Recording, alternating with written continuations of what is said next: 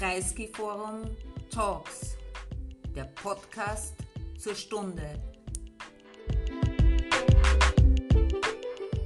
Äh, um diesen Abend gemeinsam mit Andrea Rödig, äh, Birgit Sauer und Otto Penz bei uns zu begehen. Äh, Birgit Sauer und Otto Penz haben dieses Buch veröffentlicht, Konjunktur der Männlichkeit. Ähm, ich äh, möchte nur ganz schnell Andrea Rödig vorstellen, die, die heutige, den heutigen Abend moderieren wird. Sie ist freie Publizistin und Mitherausgeberin von Wespennest, äh, das uns ja alle selbstverständlich bekannt ist. Ähm, ich freue mich auf eine sehr intensive und interessante Diskussion. Wir haben schon ein bisschen im Wohnzimmer angefangen, darüber zu reden. Wir verraten nicht, worüber wir geredet haben, weil vielleicht kommt das noch in der Diskussion dann zustande. Ähm, und ich hoffe sehr, dass Sie sich äh, daran beteiligen und wünsche uns allen einen anregenden Abend. Vielen herzlichen Dank. Danke.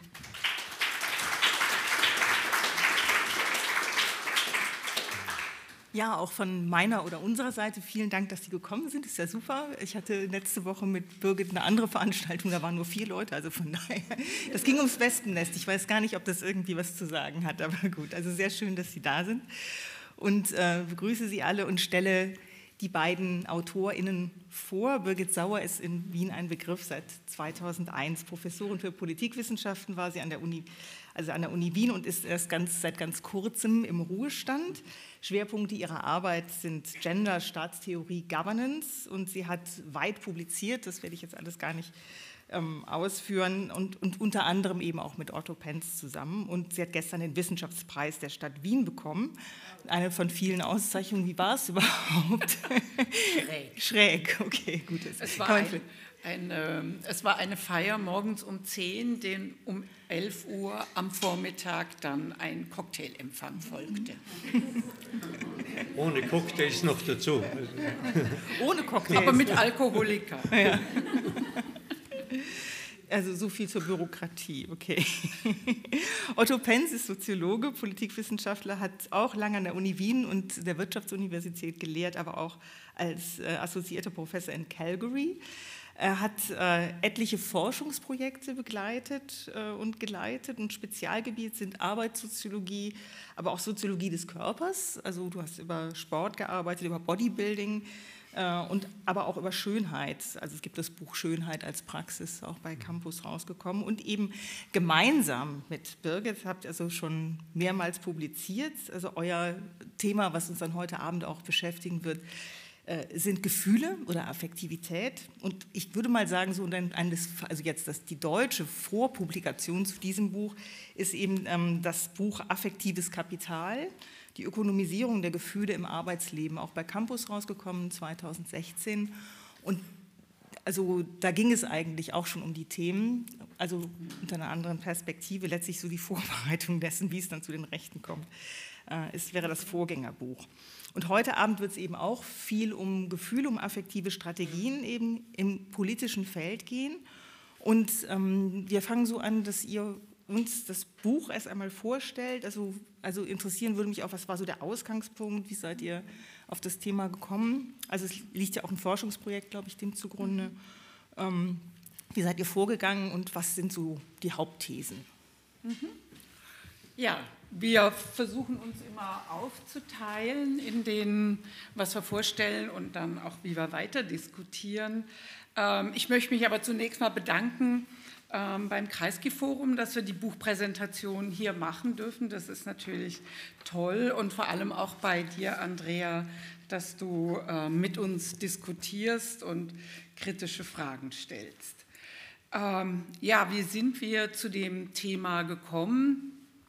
Klarerweise war ähm, der erste und sicher wichtigste Beweggrund ähm, der Aufschwung der Rechten, Rechtspopulisten. Die Bezeichnungen sind ja unterschiedlich. Wir haben uns auf autoritäre Rechte geeinigt, aber deren Aufschwung, die Beteiligung ähm, an Regierungen in ganz unterschiedlichen Ländern, das war so der Ausgangspunkt dafür, dass wir uns wissenschaftlich mit dem Thema beschäftigen. Da hat es auch dann einige Forschungsprojekte gegeben, die teilweise ähm, einen Geschlechterschwerpunkt hatten, ähm, teilweise auch nicht, ähm, auch ganz stark dann auf Medien und Medienpopulismus ein, drauf eingegangen sind.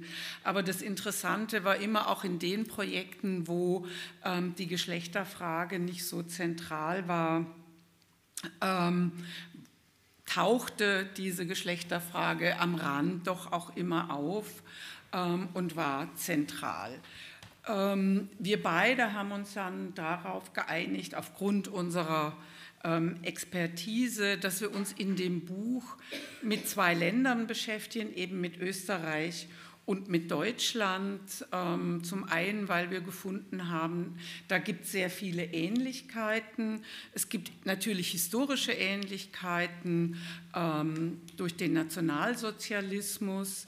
Ähm, es gibt aber auch die Ähnlichkeit in der Nachkriegsgestaltung von Gesellschaft und Politik. Also Österreich und Deutschland sind sogenannte Parteiendemokratien.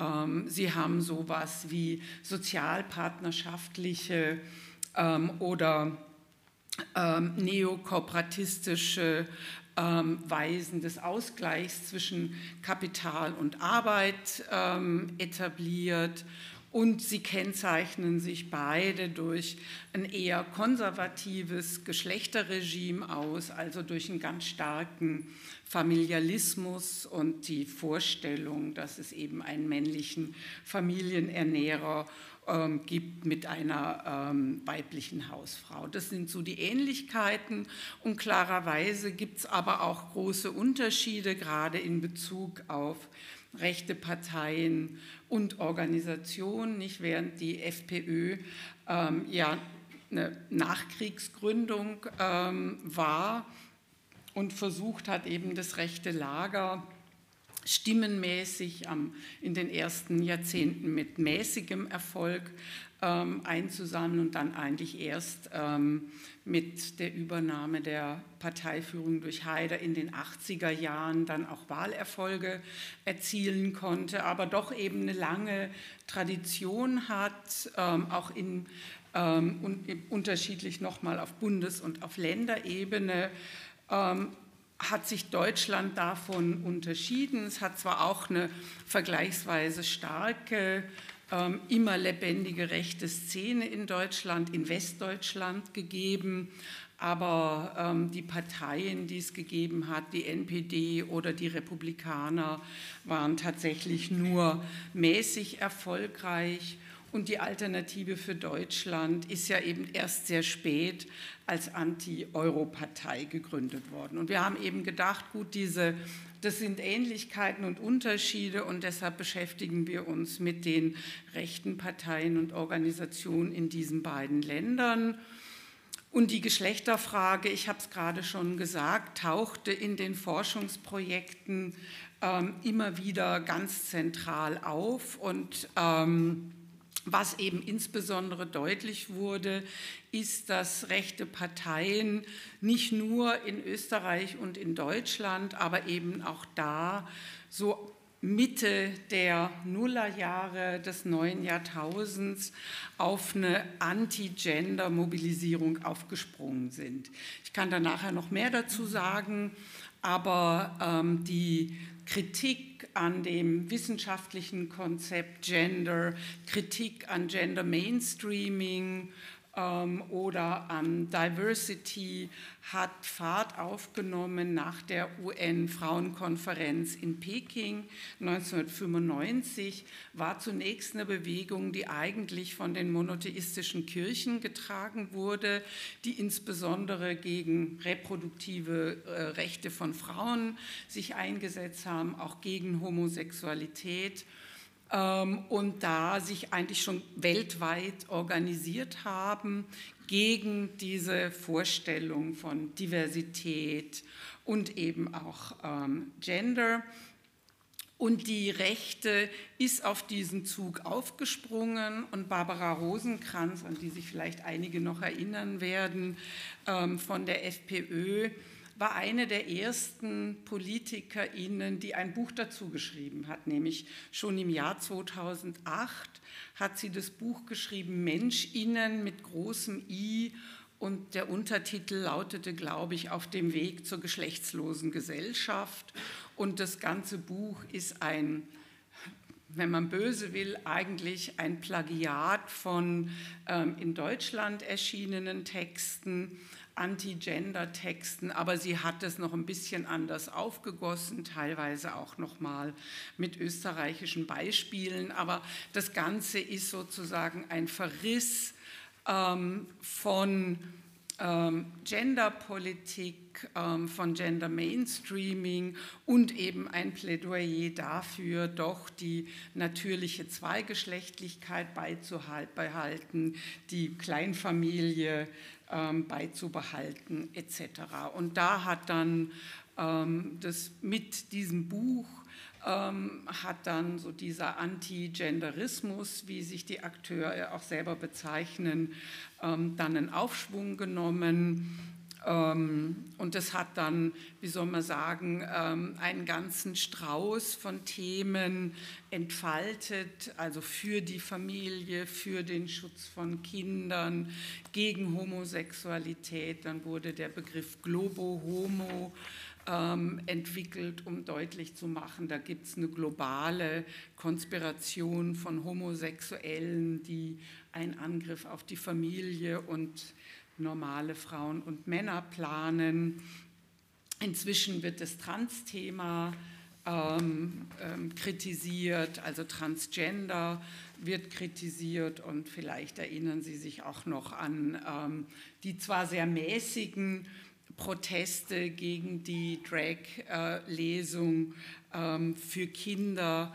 Ähm, die hat es letzten Sommer, glaube ich, in der, Bibliothe in der ähm, Bibliothek am Gürtel gegeben und kürzlich eben ähm, in der Rosalila Villa und da mobilisiert dann die FPÖ und die identitäre Bewegung eben dagegen.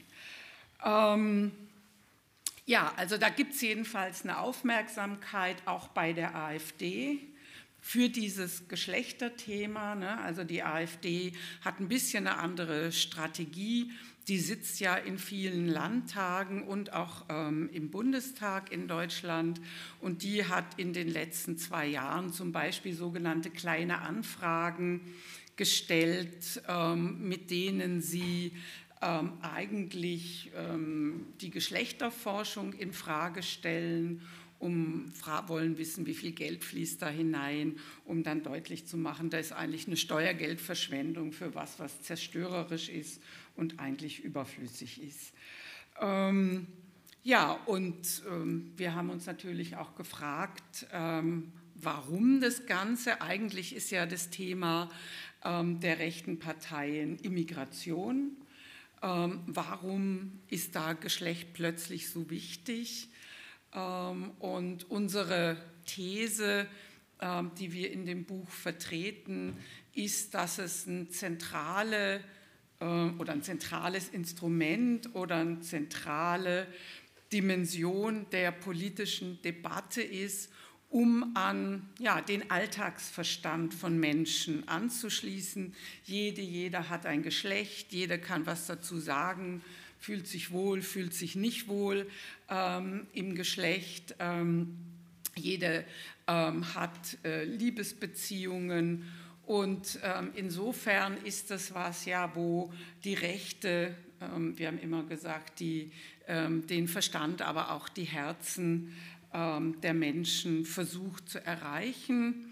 Und was sie ganz besonders machen, ähm, ist, dass sie ähm, diese Verunsicherung, die ja eigentlich ähm, Homosexualität, die Transsexualität bedeutet, die die Auflösung einer strengen, zweigeschlechtlichen, hierarchischen Ordnung zwischen Männern und Frauen auflösen will, dass sie diese Verunsicherung nutzt und ähm, ein Krisenszenario herbeiredet. Ja? Und ähm, sie beschwören eine Krise der Männlichkeit.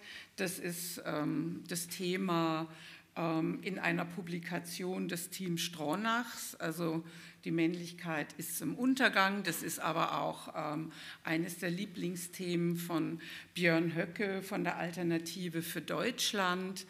Und ähm, gleichzeitig durch dieses Beschwören der einer Krise von Männlichkeit ähm, versuchen sich dann diese rechten Organisationen auch als Retter dieser Männlichkeit ähm, zu präsentieren und aufzuspielen ähm, und eben zu sagen, naja, also wir haben Lösungen für diese Verunsicherung von Männern und ähm, ja, wir können da Abhilfe leisten. Ich glaube, soweit erstmal ganz kurz zu den Ausgangspunkten fürs Buch. Ja, ich werde versuchen, das jetzt ein bisschen kürzer zu halten, nachdem schon relativ viel gesagt ist. Und mir bleibt eigentlich einleitend im Augenblick nur die, äh, äh, die Aufgabe, über den Untertitel äh, des Buches zu erklären, warum Affekte, warum affektive Strategie. Und die kurze Antwort darauf wäre, weil sich diese affektive Strategie rechter Parteien oder der rechten Rhetorik als sehr effektiv erweist. Es gibt mittlerweile relativ viele Studien, die darauf verweisen, dass die Emotionalisierung oder die Emotionalität überhaupt das Hauptkennzeichen gewissermaßen rechter äh, Rhetorik, Ideologie und Politik wäre. Dem stimmen wir nicht ganz zu, weil auch in, von anderen politischen Positionen aus es äh, durchaus notwendig ist, um Wähler zu mobilisieren, um die Anhängerschaft zu mobilisieren, äh, zu affizieren, also Affekte anzusprechen. Aber dennoch das Ausmaß sagen, der äh, Emotionalisierung ist gerade im rechten Lager und im Rechtspopulismus besonders groß. Ja, und ich möchte auf zwei Punkte in diesem Zusammenhang hinweisen. Das eine ist, es wird relativ oft argumentiert, dass äh, rechte, rechtspopulistische, autoritäre Positionen von den Rändern der Gesellschaft äh, zu einer Art Normalisierung in der Mitte des politischen Spektrums tendieren. Wir sind von unserem Ansatz her nicht dieser Meinung, weil wir, und da spielen jetzt die Affekte und die Emotionen, ich gebrauche das äh, Synonym Affekte, Emotionen, Gefühle äh, für einen Augenblick mal, äh, eine bedeutende Rolle, weil, die, weil rechte Politik genau an der Gefühlslandschaft angreift oder ansetzt, die von den Parteien der Mitte im Neoliberalismus, also in den letzten 20 Jahren in Österreich und Deutschland aufbereitet wurden. Das heißt, in der Herstellung einer, einer Gesellschaft, die in der Hauptsache auf Konkurrenz und Eigenverantwortung basiert und damit eine ganze Reihe von, von Ängsten, äh, von Verunsicherung, auch von Beschämungen, nicht mithalten zu können, beispielsweise ausgelöst hat, die, äh, äh, das Unterfutter gewissermaßen, eben das sich der, in der Mitte der Gesellschaft gebildet hat in den letzten 20 Jahren, äh, herstellt für zeitgenössische rechte Politiken und, und Rhetoriken. Also ein Punkt, der wichtig zu betonen wäre, denke ich. Und dann zweitens, wie funktioniert diese äh, Strategie äh, rechter Parteien? Funktioniert durch Herstellung von Antagonismen in der Hauptsache. Und da gibt es äh, äh, in der Regel zwei, also neben äh, äh vielen anderen Widersprüchen auch noch, äh, die da zur Diskussion stehen. Aber einmal in vertikaler Hinsicht, dass es immer äh, darum geht, die da oben gegen ein Wir da unten zu setzen. Das heißt, das sind das eine Mal die politischen Eliten, die sogenannten Altparteien oder sind die journalistischen Eliten in der rechten Rhetorik, die Lügenpresse, also die da oben versus wir da unten, das ist das Volk, das äh, homogen imaginierte Volk, das Hausverstand besitzt und äh, äh, von der Elite gegängelt äh, wird und auf diese Art und Weise, also es auch einen Kampf um, gegen korrupte Eliten geht.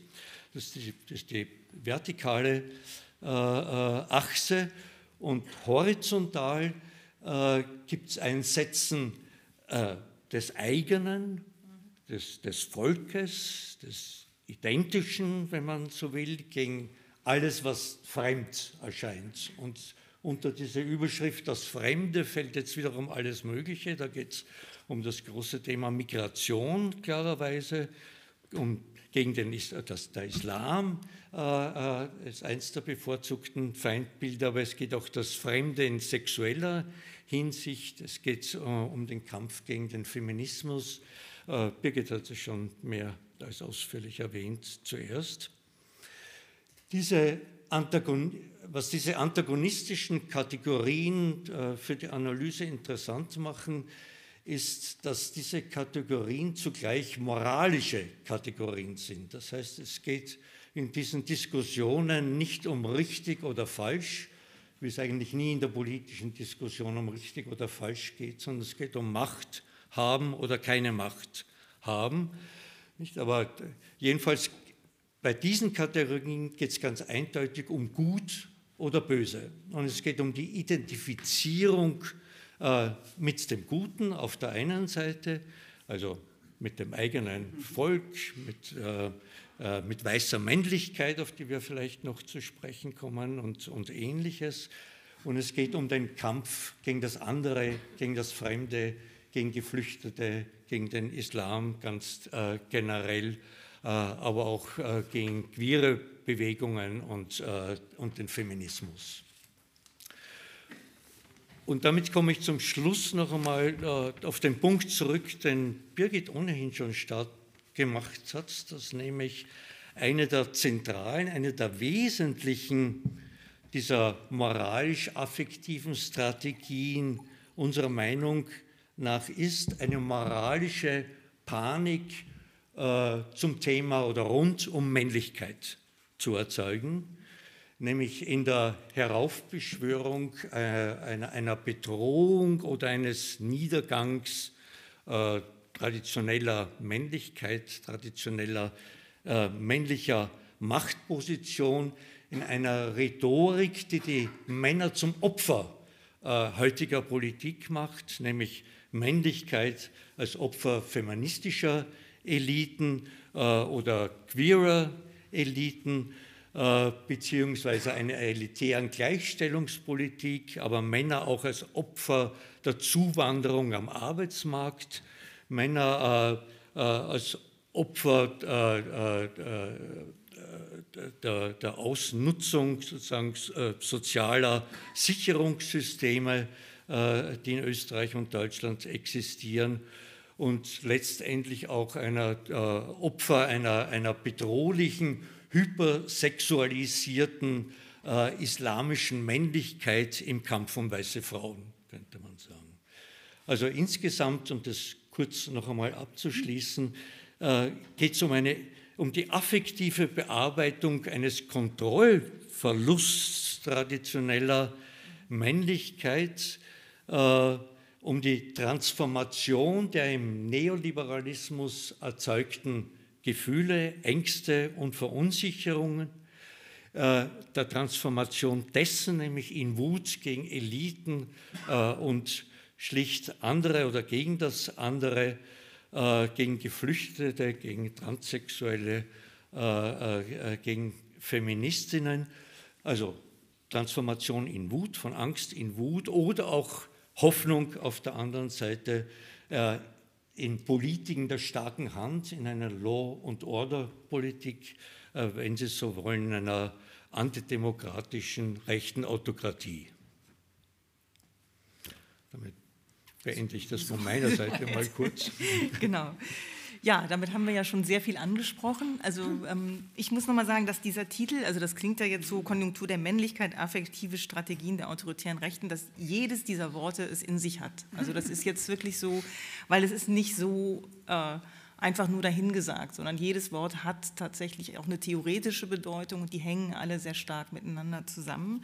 Also auch nochmal, was du gesagt hast, Otto, also das, das hat mich auch sehr beeindruckt, wie, also dass ihr letztlich... Ähm, sagt, die autoritäre Rechte, die, die, die entsteht nicht irgendwie äh, zufällig da so am Rand der Gesellschaft, weil da ein paar ausgeschlossen sind, sondern tatsächlich, also man muss diese Kernthese verstehen und die ist sehr stark, ja, zu sagen, dass die autoritäre Rechte aus unbearbeiteten Widersprüchen des neoliberalen Wandels entsteht. Ja, das heißt, es hat etwas mit der neoliberalen Transformation zu tun und die unbearbeiteten Widersprüche letztlich führen dazu, dass es diese Art von, von Rechter gibt. Und der Begriff Konjunktur, Konjunktur der Männlichkeit, das klingt jetzt erstmal so, naja, Konjunktur, hat es aber auch in sich. Also vielleicht könnt ihr dazu nochmal, also da steckt ja, da steckt ja eine ganze, also was eben auch gut ist an dem Buch, ist eben, ähm, also während die Rechte mit, mit, mit Gegensätzen äh, gut, schlecht, oben, unten, wir, ihr arbeitet, ist es ja so, es ist nichts einfach. Es ist alles widersprüchlich, es ist alles ambivalent. Transformationsprozesse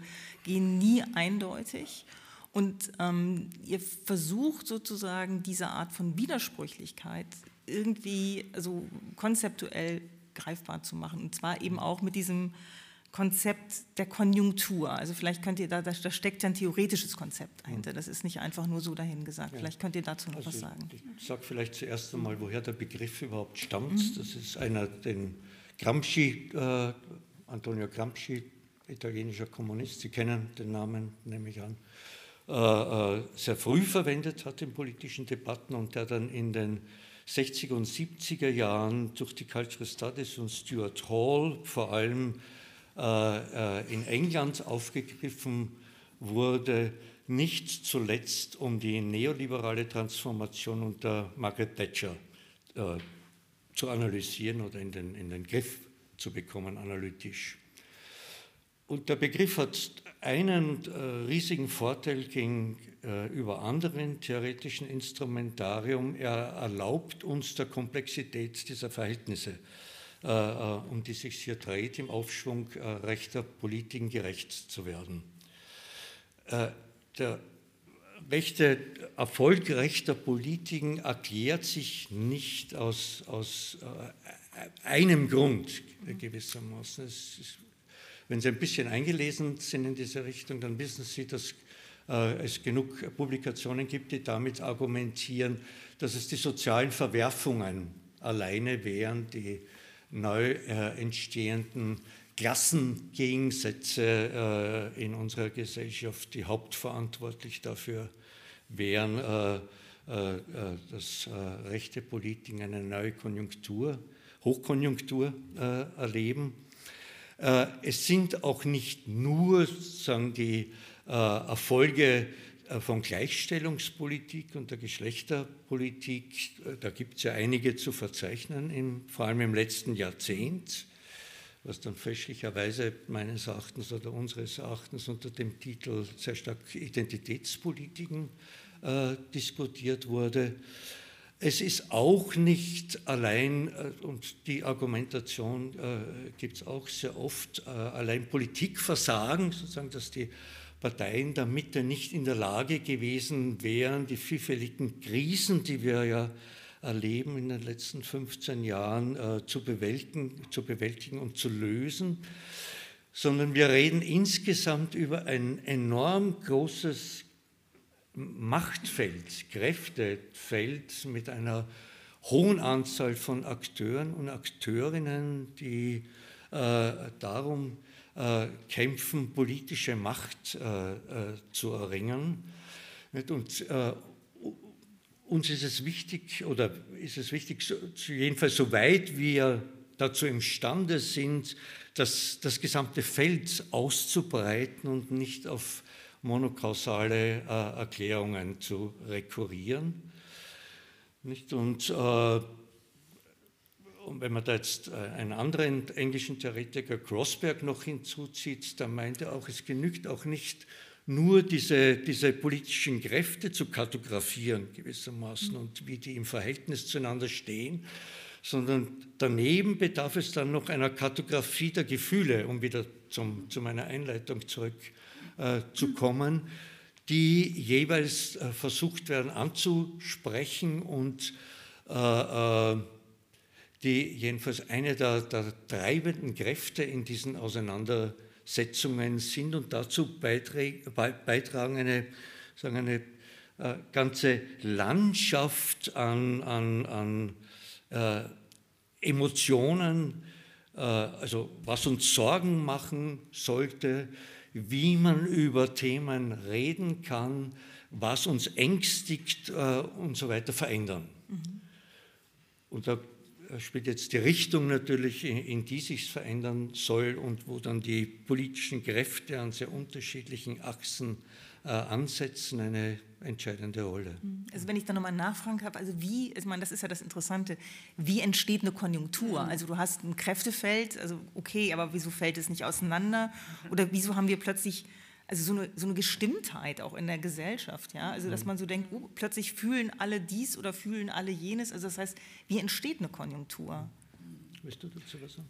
Ja, also ich glaube, das Wichtige ist, dass es Akteure braucht, die diese unterschiedlichen Entwicklungen, du hast es Verwerfungen genannt, Erfahrungen, Ängste von Prekarisierung, Desintegration, die diese unterschiedlichen widersprüchlichen Entwicklungen zusammenfügen. Das ist ja der Wortbegriff von Konjunktur, was mhm. zusammenfügen, was eigentlich widersprüchlich ist, und zwar zusammenfügen in eine Erzählung, ja, in eine möglichst konsistente Erzählung. Ne? Und wir haben ja auch gesagt, naja, also das, was sich anbahnt, diese männliche, autoritäre Konjunktur ist vielleicht noch nicht ganz da, aber ist ja auch oder entsteht aus einer neoliberalen Konjunktur. Ne? Und da war die Erzählung, der Markt richtet es schon. Ne?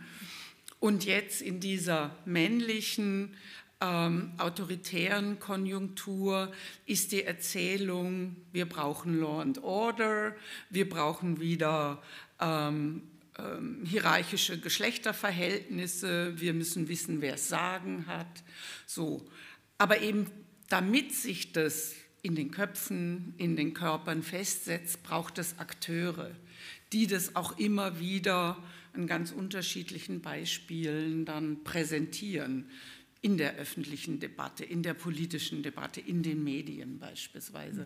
Also ohne so einen Akteur gibt es nicht so eine Konjunktur mhm. und ohne so eine Erzählung. Und ich meine, die Idee von Stuart Hall und Grossberg, diesen Begriff überhaupt oder dieses Konzept zu entwickeln, war eben in den Thatcher-Jahren ähm, gedacht, dass sie die Linke, so haben sie es genannt, die Sozialdemokratie eigentlich dazu auffordern wollten, ey, jetzt denkt euch mal eine Gegenerzählung gegen dieses There is no alternative, wie das ja Thatcher äh, so toll gesagt hat. Denkt euch da mal eine Gegenerzählung aus, damit diese neoliberale Konjunktur überwunden werden kann. Ja, da könnte man vielleicht noch anfügen, dass ohne eine veränderte Medienlandschaft möglicherweise diese rechte Konjunktur auch nicht zustande gekommen wäre, nicht? Wenn da ganz neue Echokammern in Form der sozialen Medien entstanden wären, die besonders gut auch von rechten Parteien, wie viele Studien zeigen, äh, bearbeitet äh, werden also in, einer, in der herkömmlichen, traditionellen Medienlandschaft mit einem starken öffentlich-rechtlichen Rundfunk auf der einen Seite und Qualitätspresse, zumindest in Deutschland, einer starken auf der, auf der anderen Seite, gäbe es diese äh, Diskussion möglicherweise viel weniger oder in einem anderen Maßstab. Mhm. Also wichtig finde ich auch, ihr habt dann diese Worte immer Verfugung, Verknotung, also das finde ich auch ganz, also weil das ist schon wichtig zu sehen, okay, also was, da wird etwas gebündelt und es wird etwas erklärt. Das heißt, wir, haben, wir haben bestimmte Phänomene und plötzlich gibt es eben das Narrativ dazu, das erklärt aha, so ist das also. Also was weiß ich, Männer werden jetzt entmächtigt und so weiter. Also ich weiß jetzt gar nicht, ob ich da noch mal was vorlesen soll. Also, also ihr habt, also ich fand das dann so, ja, so gut zusammengefasst. Also die, diese Akteurinnen, eben die Rechten verfugen die Widersprüchlichkeiten, teils emanzipatorischer, teils vermarktlichter, teils krisenhafter Entwicklungen der liberalen und neoliberalen Konjunktur in einem ein, ein neuartiges Narrativ. Eine Bedrohungserzählung, von der ausgehend die Rettung versprechen, dadurch, wie, wie wir es bezeichnet haben, maskulinistische Identitätspolitik. Also das ist natürlich schon, das ist klar, also das also scheint denen zu gelingen. Meine kritische Frage wäre dann aber doch irgendwie, ähm, wieso, also nehmen die sich jetzt ausgerechnet Gender oder stimmt es so, also ihr nennt es auch an einer Stelle weltumspannende Mobilisierung gegen Gender oder eine Anti-Gender-Bewegung. Und da habe ich das Gefühl, oh, ist das nicht ein bisschen, ein bisschen, bisschen groß? also wenn man jetzt mal so, also ich persönlich tendiere immer dazu, also auch ehrlich die katholische Kirche oder so, das eher so ein bisschen so darüber zu lachen und zu denken, naja, ich meine Gott, also ihr könnt jetzt euch jetzt auf, äh, ihr könnt euch jetzt dagegen sträuben, wie ihr wollt, ihr werdet das nicht, nicht verhindern können. Ja, also weil ich diese, also eigentlich diese, auch die Auflösung letztlich dieser starken identitären oder familialen Bindungen eigentlich für irgendwie ich glaube, da, da gibt es gar keinen Weg zurück. Aber ihr nehmt das dann schon ernster oder sagt eben, mhm. also eben äh, weltumspannende Mobilisierung gegen Gender. Jetzt müsst ihr das nochmal erklären, warum Gut, das so ist. Ich kann es ja, mal, ja mal versuchen. Ne? Also ähm, ich habe ja vorhin schon gesagt, dass es ähm, eben dieser Anti-Gender-Diskurs durch weltumspannende Akteure überhaupt in die Welt gesetzt wurde, eben durch die katholische Kirche, die ja nun eine global agierende Organisation ist und nicht nur die katholische Kirche, sondern auch ähm, andere christlich-orthodoxe, vor allem fundamentalistische Strömungen der Kirche, ähm, auch islamische Strömungen ähm, fundamentalistische haben dem zugestimmt. Ähm, und insofern ist es ähm, schon weltumspannend, weil wir es in ganz unterschiedlichen Regionen der Welt feststellen können. Ne? Also ich meine, Putin hat seinen Krieg gegen die Ukraine ähm, gerechtfertigt mit den verlotterten Geschlechter- und Sexualitätsverhältnissen im Westen, da drüben. Also nicht nur in der Ukraine, sondern überhaupt ähm, in Europa. Ne? Also das ist eine ganz starke Motivation und Kirill hat es unterstützt und befeuert. Und ähm, es gibt auch eine globale Organisation, die ähm, von den USA wie auch von Russland unterstützt wird. Das ist der World Congress of Families. Das ist eine Organisation, die sich eben insbesondere gegen das Recht auf Abtreibung wendet und ich glaube alle zwei Jahre ähm, Konferenzen abhält, ähm, wo alle religiösen, fundamentalistischen, aber eben auch rechten Akteure auftreten und präsent sind. Ne? Und ähm, deshalb weltumspannend, nicht? Also Bolsonaro hat sich in Brasilien darauf ähm, berufen, auch der ähm, Hindu-Nationalismus beruft sich auf Anti-Gender. Ähm, in Europa die rechten Parteien, zwar mit unterschiedlichen Intensitäten, ähm, und klarerweise auch nochmal ähm, die Schwedendemokraten mit anderen ähm, Erzählungen als jetzt beispielsweise die Rechten in Österreich oder in Deutschland. Also da gibt es schon auch internationale Vernetzungen. Ähm, es gibt auch Untersuchungen, die finde ich interessant, wie also Memes ausgetauscht werden im Internet, aber auch Plakate ähm, dann ausgetauscht werden für Wahlkämpfe und eben gegen LGBTIQ-Bewegungen oder gegen ähm, die ähm, Anerkennung von gleichgeschlechtlichen Ehen etc. Also da gibt es internationale Vernetzungen, aber eben auch ähm, internationale Treffen, die gegen dieses ähm, dekonstruktivistische Gender-Konzept ähm, mobilisieren, aber eben auch gegen die Anerkennung von ähm, Transgender und ähm, von Homosexualität. Ähm, und die Frage war natürlich schon, ja, warum ähm, interessieren sich die Rechten eigentlich dafür? Ja? Also was ist deren Intention, dass sie das Thema überhaupt aufgreifen? Also brauchen sie das? Äh, wozu brauchen sie es für ihre Strategie? Und ähm, da wird, denken wir, schon deutlich, ähm, dass sie eben mit dieser Gender-Strategie ganz bestimmte Vorstellungen von Verunsicherungen aufgreifen können ne? und es eben dann ein solcher Mosaikstein in dieser neuen autoritären Konjunktur werden kann. Ne? Also dann ähm, sind es nicht ähm, neoliberale ähm, Marktvorstellungen, die verantwortlich sind für prekäre Arbeitsverhältnisse oder für den Abbau von sozialen Rechten, sondern dann sind es die Frauen, die erwerbstätig sind und die den Männern Arbeitsplätze wegnehmen. Oder dann sind es die Frauen, die den Männern ihre Kinder wegnehmen, weil eben die politische Elite die Scheidungsrechte so gestaltet hat, dass äh, Männer keine Rechte mehr haben. Ne? Also da gibt es dann eben ähm, viele Mosaiksteine, wo die rechten Strategen gemerkt haben, da können sie ähm, am Alltag von Menschen aufgreifen ne? und können eben ähm, möglicherweise Verluste ähm, in dieses Bedrohungsszenario umdeuten. Mhm. Und sie können eben das, ähm, was du eben schon gesagt hast, sie können äh, da dann diese Bedrohung hin zu Wut mobilisieren. Ja, also Wut äh, gegen das, was anders ist, gegen das, was als bedrohlich erscheint, und da verknüpft sich ja ähm, gerade in der Bedrohung durch das, was wir andere Sexualität genannt haben, eben beispielsweise ähm, die Sexualität ähm, von als besonders viril fantasierten migrantischen oder muslimischen Männern. Ja, diese Bedrohung verknüpft sich dann eben ähm, mit diesem ähm, ja, Verlust von, vermeintlichen Verlust von männlicher Identität durch Gleichstellungspolitik. Ne? Also deshalb ähm, gibt es da auch eine Verstärkung von unterschiedlichen Bedrohungsszenarien, gerade um diesen Geschlechterdiskurs herum. Und ähm, ein Ausgangspunkt für uns war ja auch zu fragen, warum werden eigentlich rechte Parteien in Europa viel mehr von Männern gewählt als von Frauen?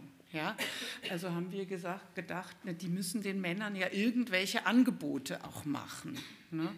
Und eben eines dieser Angebote ähm, ist dann tatsächlich zu sagen, also wir sehen dieses äh, Problem der bedrohten Männlichkeit.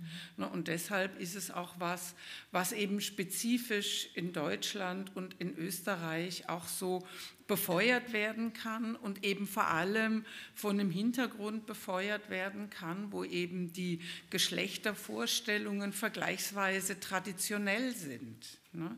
Also es funktioniert eben in Schweden äh, oder in Dänemark nicht so gut, mhm. ne, wo eben dieses ähm, Verständnis, dass Frauen oder dass Frauen erwerbstätig sind, eben viel selbstverständlicher ist, dass ähm, Kinder in die Kinderkrippe gehen, in den Kindergarten gehen, das ist viel selbstverständlicher. Ne? Da kann man dann nicht so leicht mobilisieren, oh Gott, das zerstört die Familie und das zerstört die Nation und äh, sozusagen dann ähm, ist das Ende da.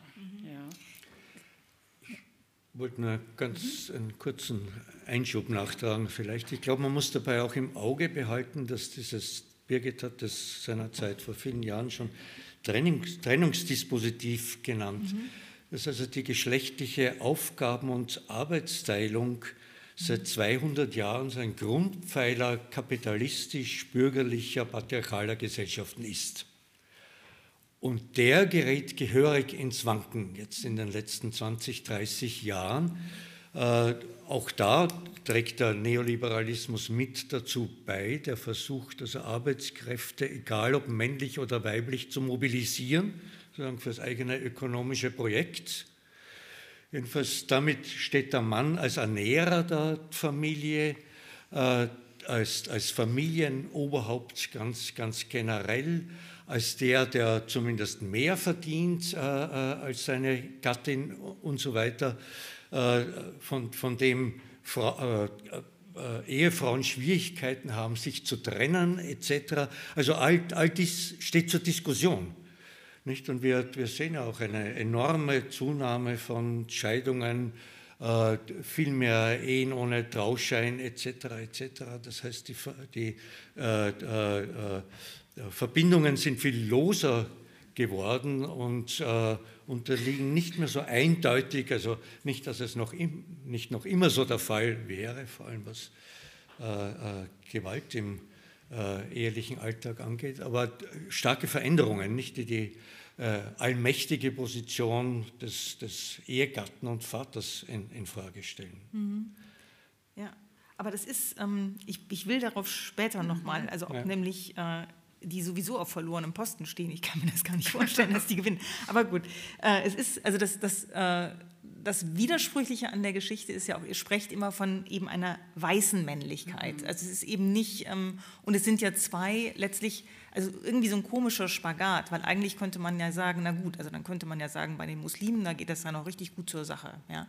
Also man könnte ja eigentlich so eine, so eine sehr konservative also Geschlechteraufteilung, aber das passiert ja eben auch nicht. Also das heißt, es wird einerseits gibt es diesen Kampf gegen die Linke, diese LGBTQI-Bewegung ähm, und, und Auflösung sozusagen sämtlicher Normen und auf der anderen Seite aber jetzt gegen eben den, also wie ihr das eben auch nennt, rassifizierten oder also, also anderen Mann von außen. Und da kreuzen sich dann komischerweise, also so ganz eigenartig. Man könnte, also ich würde ja sagen, ja, okay, dann nehmt euch die doch zum Vorbild, ja, da habt ihr es ja, ja.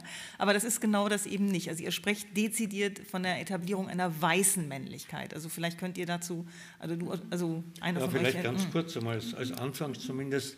Äh, da, uns dient als Hinweis darauf, dass es da um Rassismen auch geht ja. in diesem Zusammenhang. Da überschneidet sich. Ja, genau, mhm. dass es Überkreuzungen ja. eben zwischen Rassismen und, mhm. und Sexismen ja. äh, und Antifeminismen mhm. äh, gibt, die ganz zentral sind in diesem äh, Diskussionszusammenhang. Nicht? Und es ist eine weiße, in unserem Fall europäische Männlichkeit, die es zu verteidigen gilt und die eben mit aller Macht äh, versucht, äh, den Islam als Feindbild äh, zumindest aufzubauen. Mhm. Ja. Mhm. Und ne, also es gibt äh, so abstruse Dinge ähm, wie, ähm, ich, glaube, ich hoffe, ich kriege es noch richtig zusammen. Ich weiß auch nicht genau, wann das stattgefunden hat, aber dass die ähm, identitäre Bewegung ähm, zusammen, oder Bewegung ist vielleicht falsch, die Identitären äh, zusammen mit deutschen Rechten sowas wie, was sie nennen, White Boy Summer Camp anbieten. Also so ein ähm, sportliches Ertüchtigungscamp für weiße junge Männer. Ne? Also wo, wo sie explizit von White Man oder Masculinity oder sowas sprechen. Ne? Also wo dieses ausschließend rassistische Element ganz deutlich wird. Ne?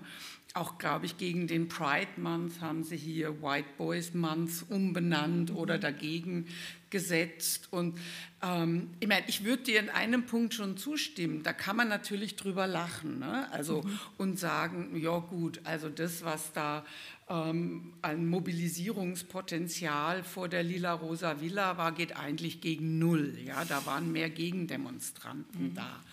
Ähm, andererseits, ähm, wenn man in die USA guckt, da haben es die Rechten geschafft, das Recht auf Abtreibung zu kippen. Mhm. Ja? Die Versuche hat es hier in Österreich auch gegeben. Da gibt es auch Evangelikale, ähm, die versucht haben, durch eine Petition im Parlament ähm, zwar ein bisschen anders gelagert, sie haben dann von ähm, wilden Spätabtreibungen fantasiert, ne? aber auch da gibt es Bestrebungen, den österreichischen Abtreibungskonsens zumindest in Frage stellen und auszuhebeln. Und ähm, von daher ähm, denke ich, ist diese ähm, dieses Bild der Konjunktur eben deshalb auch ähm, so hilfreich, weil solche einzelnen ähm, Elemente, so widersprüchlich sie sein mögen und so einzeln und vielleicht auch einzigartig sie sein mögen, ähm, zu einem bestimmten Zeitpunkt aber sich doch zusammenfügen können zu einer ganz fundamentalen Veränderung. Ja? Und von daher würde ich das auch nicht ähm, so leicht nehmen. Ne? Und gerade wenn es dann auch um diese ähm, rassistischen Ausgrenzungen geht, ja, glaube ich, ist auch der Geschlechterdiskurs noch mal viel nachhaltiger in diesem rassistischen Ausgrenzen. Und es ist ja auch ein ein ganz alter Topos, ähm, auch im Übrigen ein antisemitisches Bild, dass die andere Sexualität einerseits verweichlicht ist, aber eben auch sehr bedrohlich ist ne, und übermächtig ist und gleichzeitig ähm, sicher auch sowas wie ein, ein eigenes Begehren weckt nach ähm, Sexualität. Ja? Mhm. Also es ist in dieser Widersprüchlichkeit, glaube ich, ähm, latent ähm, auch immer da. Ja? Und von daher ist es auch, ähm, wenn man so will, mobilisierbar jederzeit. Ne? Und das, glaube ich, macht auch die Gefahr aus. Mhm. Also das heißt, also, weil das würde ich, also ich, ich frage trotzdem zuerst anders, also warum nennt ihr diese Rechte autoritäre Rechte? Ja, also es wurde schon kurz in der Einleitung mhm. angesprochen, dass da alle möglichen Bezeichnungen zirkulieren. Mhm. Rechtspopulismus ist vielleicht die meistdiskutierte in den letzten Jahren, äh, aber auch extreme Rechte und radikale Rechte und was auch immer. Äh, wir haben uns auf diesen Terminus äh, geeinigt, weil es ein, ein, ein, eine Markierung sozusagen der, der, größten Gefahr, die wir sehen, bedeutet schon im, im Titel, äh, nämlich antidemokratische äh, Tendenzen, die mit rechten Politiken äh, befördert werden. Nicht? Und da geht es dann um, um, eine starke Männlichkeit, um den starken Mann, um äh, äh das habe ich jetzt schon mehrfach erwähnt, Law and Order, also Recht und, und Ordnung, äh, eine Politik, die, die dafür sorgt, äh, darum die, die Krisen äh, möglichst rasch und mit einfachen Mitteln äh, äh, zu, bewältigen, zu bewältigen und ähnliches.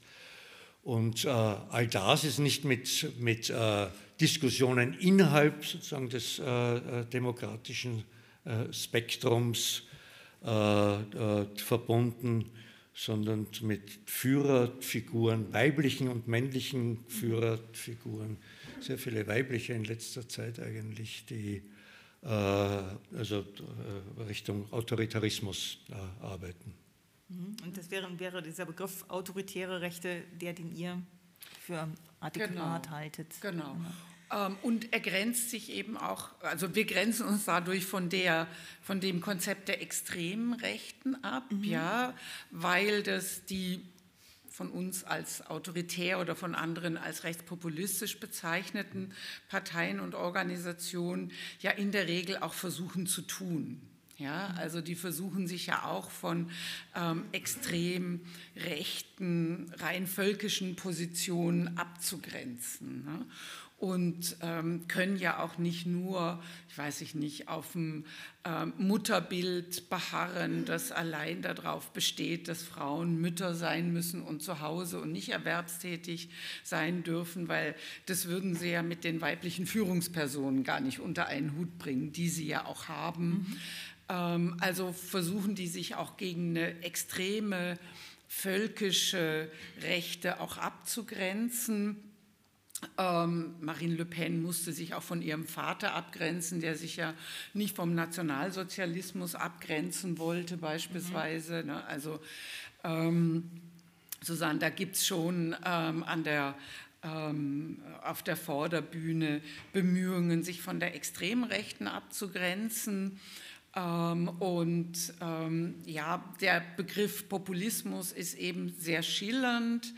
Ähm, also diese Herstellung dieses idealen Volkes durch Antagonismen finden wir natürlich bei den Parteien und Organisationen, die wir untersucht haben.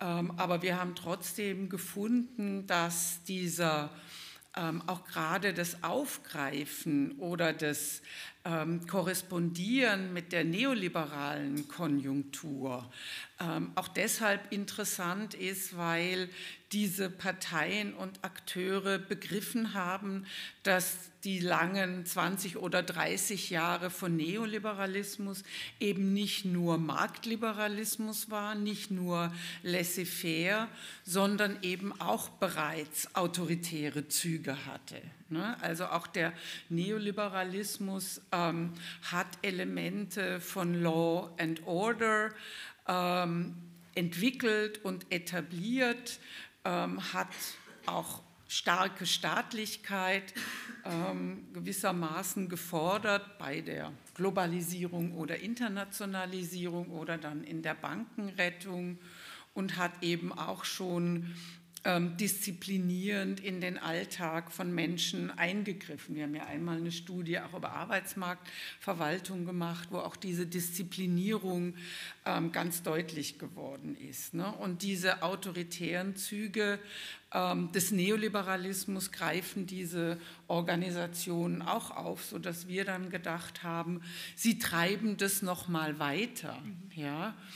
Und ähm, das Interessante war ja auch, dass ähm, die Rechten sowohl in Deutschland wie in Österreich nach einer kurzen Schockphase in der Covid-Pandemie, wo sie ja ähm, sich ähm, zunächst einmal dafür ausgesprochen haben, für einen starken Staat und für die Maßnahmen zur Eindämmung des Virus und dann ganz schnell geschwenkt sind. Ne? Und dann ganz schnell dieses Antagonismus, wir vertreten das Volk gegen diese schreckliche Regierung, die uns mit Impfzwang und Maskenzwang, also mit ganz viel autoritären Maßnahmen ähm, überschüttet. Und darin zeigt sich aber eben auch diese Widersprüchlichkeit mhm. ja, dieser ähm, Organisationen, ähm, die, glaube ich, ähm, schon nicht nur so eine kalkulierte Ambivalenz ist, man kann das, glaube ich, schon auch so bezeichnen, aber die ganz strategisch und gezielt Widersprüchlichkeiten jetzt auch der Pandemie und des Umgangs damit aufgreift und ähm, ja, sowas wie eine autoritäre Rebellion, wenn man so will, ähm, in die Wege geleitet hat. Ne? Sie wehren sich gegen eine Autorität, die sie in Frage stellen und bieten aber selber Autoritarismus an. Mhm. Bevor wir ans Publikum öffnen, äh, was tun wir? Ihr habt, wie kommen wir, also ihr habt eine, eine Gegenstrategie, also zumindest ganz zum Schluss des Buches, äh, also macht ihr einen Vorschlag für etwas, was ihr affektive Demokratie nennt. Und Wir haben eine theoretische Gegenposition eine sozusagen skizziert. Ich warte noch auf die neue, auf die anti-autoritäre Linke, die ihr jetzt demnächst gründen werdet oder so. Könnt ihr dazu noch ein paar Worte sagen? Oder Otto, ja. oder wie auch ja. immer, oder ihr beide... Ähm, der ja, eine affektiv, ja der andere ne? Also ja. zum einen wollten wir das Buch nicht ähm, in diesen riesengroßen Frust von ähm, rechter, autoritärer, ähm, maskulinistischer, militaristischer Identitätspolitik enden lassen. Ähm, und ähm, haben dann überlegt, naja, vielleicht könnten wir aus dem, was wir entwickelt haben, zumindest ein paar Theoriewege zeigen, die eine linke, queer-feministische Strategie sich zu eigen oder zum Ausgangspunkt nehmen könnte für eine neue ähm, solidarische Konjunktur.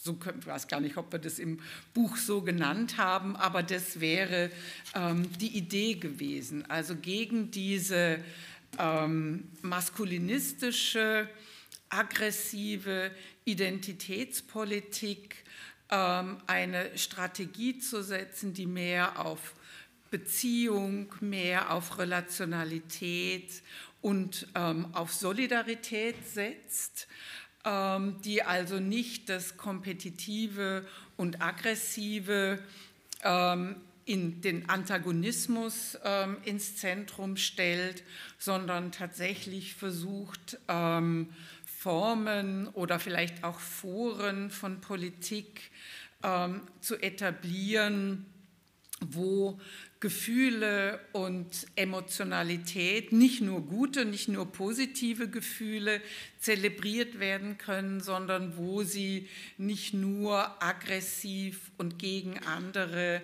in einem Abwehrgestus ähm, artikuliert werden können. Ja, also ich glaube, das ist die Idee gewesen und das ist, macht auch sozusagen dieses Schlaf, Schlagwort von affektiver Demokratie aus, zu sagen, wir können negative Emotionen oder überhaupt Emotionalität nicht einfach so verschleudern, sodass sie nur den Rechten in die Hände spielen, sondern es bräuchte eigentlich politische Räume, demokratische Räume, äh, wo ja, Emotionen nachgespürt werden kann, wo sie aber auch reflektiert werden können. Also warum habe ich Angst? Warum fürchte ich mich? Warum ähm, habe ich keine Empathie Geflüchteten gegenüber, die im Mittelmeer versaufen? Ja, also wie kommt es zu so einer Empathielosigkeit? Das ist jetzt gar nicht moralisch oder als Vorwurf gedacht, sondern ähm, einfach, ähm, einfach ist es bestimmt nicht, aber zu sagen, wir brauchen andere Umgangsformen, ähm, mit dem emotionalen Alltag. Das wäre die Idee. Und klarerweise braucht es damit gepaart, wenn wir sagen, ähm, dass der Neoliberalismus ein Ursachenkomplex ist, ähm, braucht es auch eine fundamentale Umkehr äh, neoliberaler Deregulierung und es braucht eine neue umverteilende Sozialpolitik. Ja, also das, was wir jetzt in Österreich kennen, mal da ein bisschen Geld, mal dort ähm, 100 Euro. Ich meine, das ist das, was die Rechte, was Haider in Kärnten eingeführt hat. Ja? Ähm, also das ist sozusagen der rechte ähm, Politikstil und dagegen bräuchte es ähm, tatsächlich umverteilende Politik und ähm, eben ergänzend auch nochmal eine andere Vorstellung. Ähm, und das ist, also da können wir ja eine lange Tradition, philosophische Tradition anknüpfen ähm, von Aristoteles, dass der Mensch ein Sohn Politikon ist. Es geht nur gemeinsam, es geht nur im gemeinsamen Leben. Nur da kann Politik stattfinden. Ja? Ähm, also, dass man solche Ideen wiederbelebt, wie man das dann konkret umsetzen kann. Das müssten noch mal andere vielleicht Typen. noch mit einem klärenden Satz zu ergänzen. Ja, ja. Ja. Wir haben versucht, dass eine Art Utopie der Sorge füreinander mhm. sagen, äh, gegen den neoliberalen Trend und Wettstreit und die, die, Sorge nur um sich selbst sozusagen oder uns, und, ums unternehmerische Selbst zu setzen. Genau. in all unserer Prekarität des eigenen Lebens, mhm. nicht, was uns, äh, also das, zumindest das Ansatz äh, äh, zu nehmen äh, für eine andere Art von Politik. Genau, und wo das Affektive ja eben nicht die Strategie ist, nicht? Also, sondern mhm. tatsächlich in dem Sinne das Wesen, also weil wir ja, können Politik nicht das, ohne Affekte, ja, das, das ist ja auch wechselseitigen Affizierens. Ja. Mhm.